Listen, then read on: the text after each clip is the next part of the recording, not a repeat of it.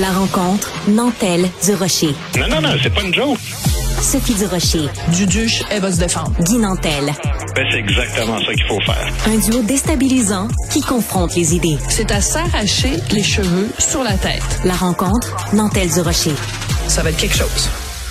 Alors, si vous n'habitez pas à Montréal, c'est possible que vous ne soyez pas euh, euh, fréquemment en contact avec euh, toutes sortes de niaiseries qui se disent dans la Gazette, le Montreal Gazette, sur ben, les Québécois, sur la place du français, sur la pauvre petite minorité anglophone opprimée au Québec. C'est donc les et euh, ben, ce journal-là est en difficulté. Puis il y a un homme d'affaires euh, anglophone de Montréal qui se propose de le racheter, Mitch Garber, n'est-ce pas, Guy Nantel?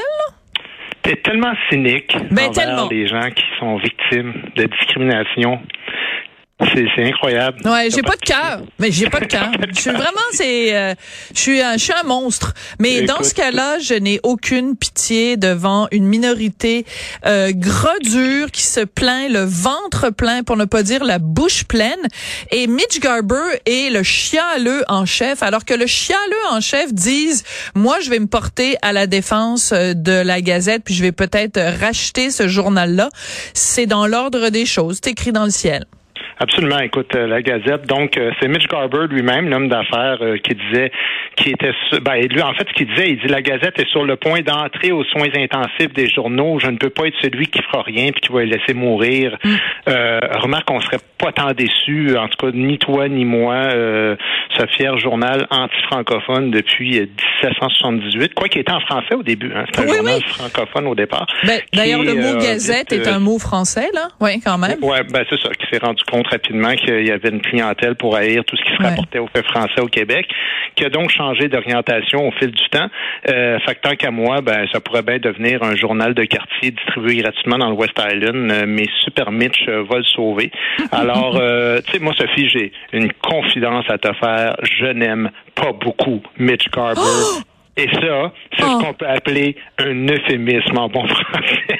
Mais sais-tu quoi? Je pense que Mitch Garber ne t'aime pas beaucoup. En fait, il aime pas quiconque est relié de près ou de loin à l'empire de Québécois. Écoute le nombre de niaiseries qu'il a écrites euh, au cours des derniers mois sur Twitter. Je te donne quelques exemples très rapidement parce que je sais que c'est ta chronique et pas la mienne. Mais écoute, il y a à peu près, euh, bon, je sais pas combien de mois, il écrit à un moment donné à propos de Richard et moi, ces deux-là font un million de dollars par année à cracher sur les immigrants.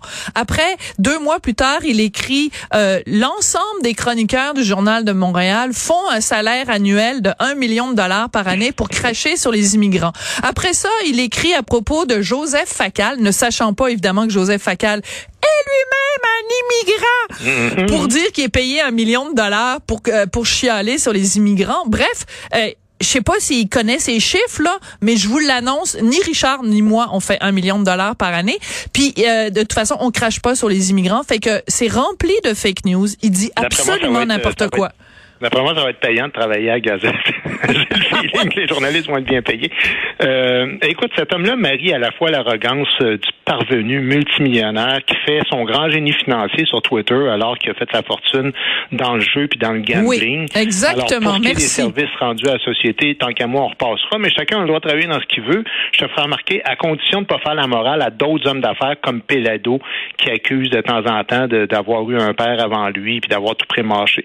Bon, ça, c'est pour l'arrogance du parvenu millionnaire, mais c'est pas tant ça qui m'intéresse. Comme je dis, il marie ça aussi à l'arrogance de l'anglo-montréalais qui joue tout le temps l'ami des francophones de manière officielle, mais à condition que les francophones se ferment la gueule puis qu'ils acceptent d'être soumis à l'hégémonie anglo-saxonne en Amérique. Et, c'est pour ces deux raisons-là que je me réjouis justement de voir The Gazette qui risque d'être acheté en partie du moins par cet homme-là pour euh, citer Martineau. On aura juste à regarder une seule place pour voir ceux qui méprisent les francophones. Ouais.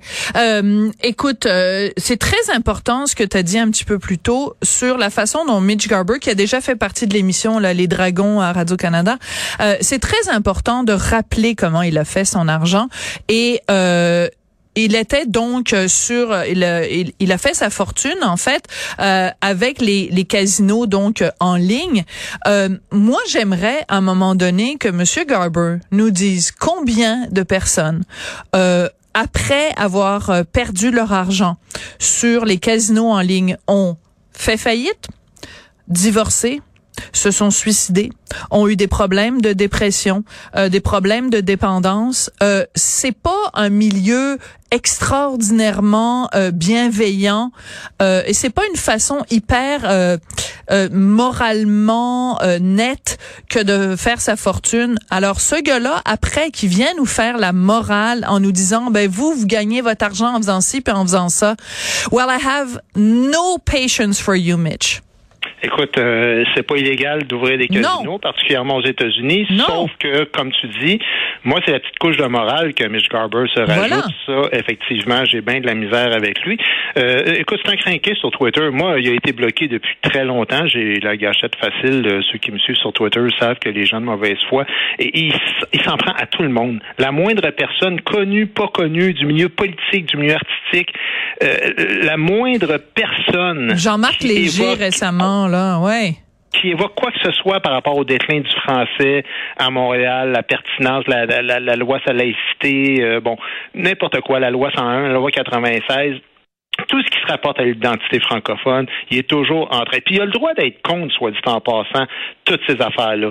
Mais ça, là, c'est parfait, c'est la démocratie. Mais là où j'en ai, c'est que ce gars-là fait semblant d'être un allié des francophones. Mais ben voilà. Et, et, et ça, tant qu'à moi, c'est pas la vérité. C'est la même affaire que quelqu'un qui dit, écoute, moi, je suis pas raciste, j'ai un ami noir. Puis, puis pour moi, Mitch Garber, là, s'il était justement l'ami des Noirs, il serait l'ami des Noirs, mais à condition qu'ils ne suivent pas euh, les enseignements de Martin Luther King, puis l'exemple de Rosa Parks, puis Obama, mm-hmm. puis tout ça. Mais il serait l'ami des Noirs pareil, tu sais, c'est ça. Ouais, ouais.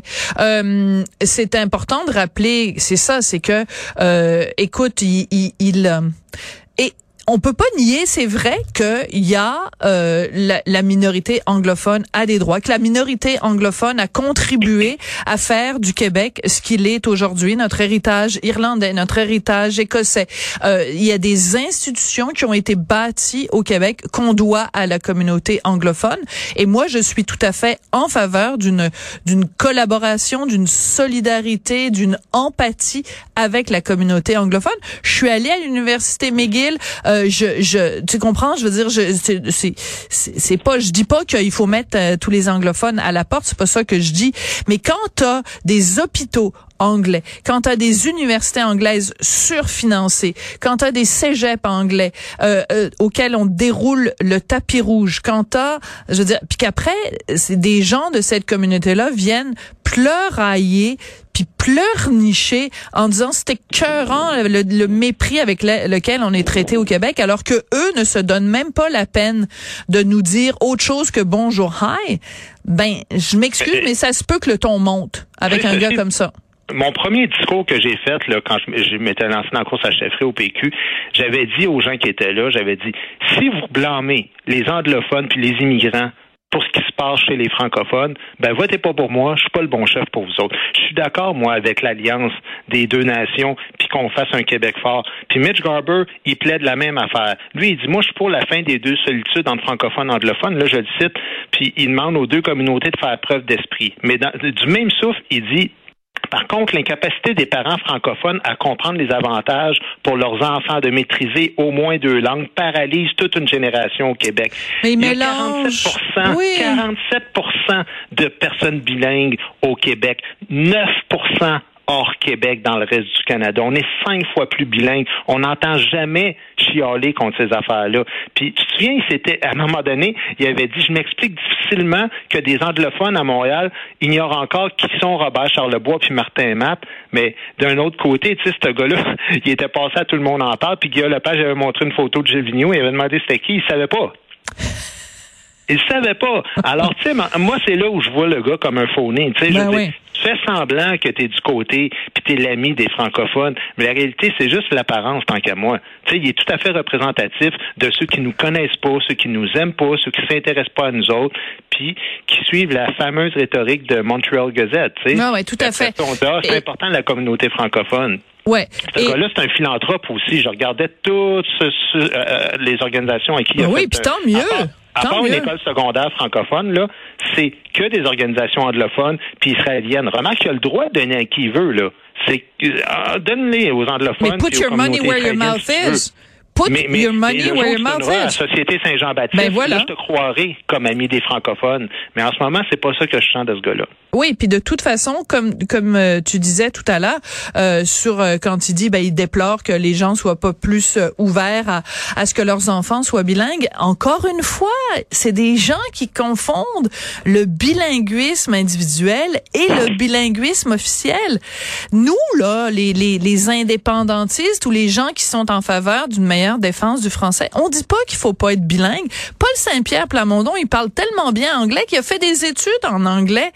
Ben, Jacques Parizeau, c'était euh, le, plus fier de nos indépendantistes. Il est allé à la London School of Economics. Personne dit qu'il faut pas apprendre des langues. Au contraire, apprenez l'anglais, l'italien, l'espagnol, le japonais puis le serbo-croate.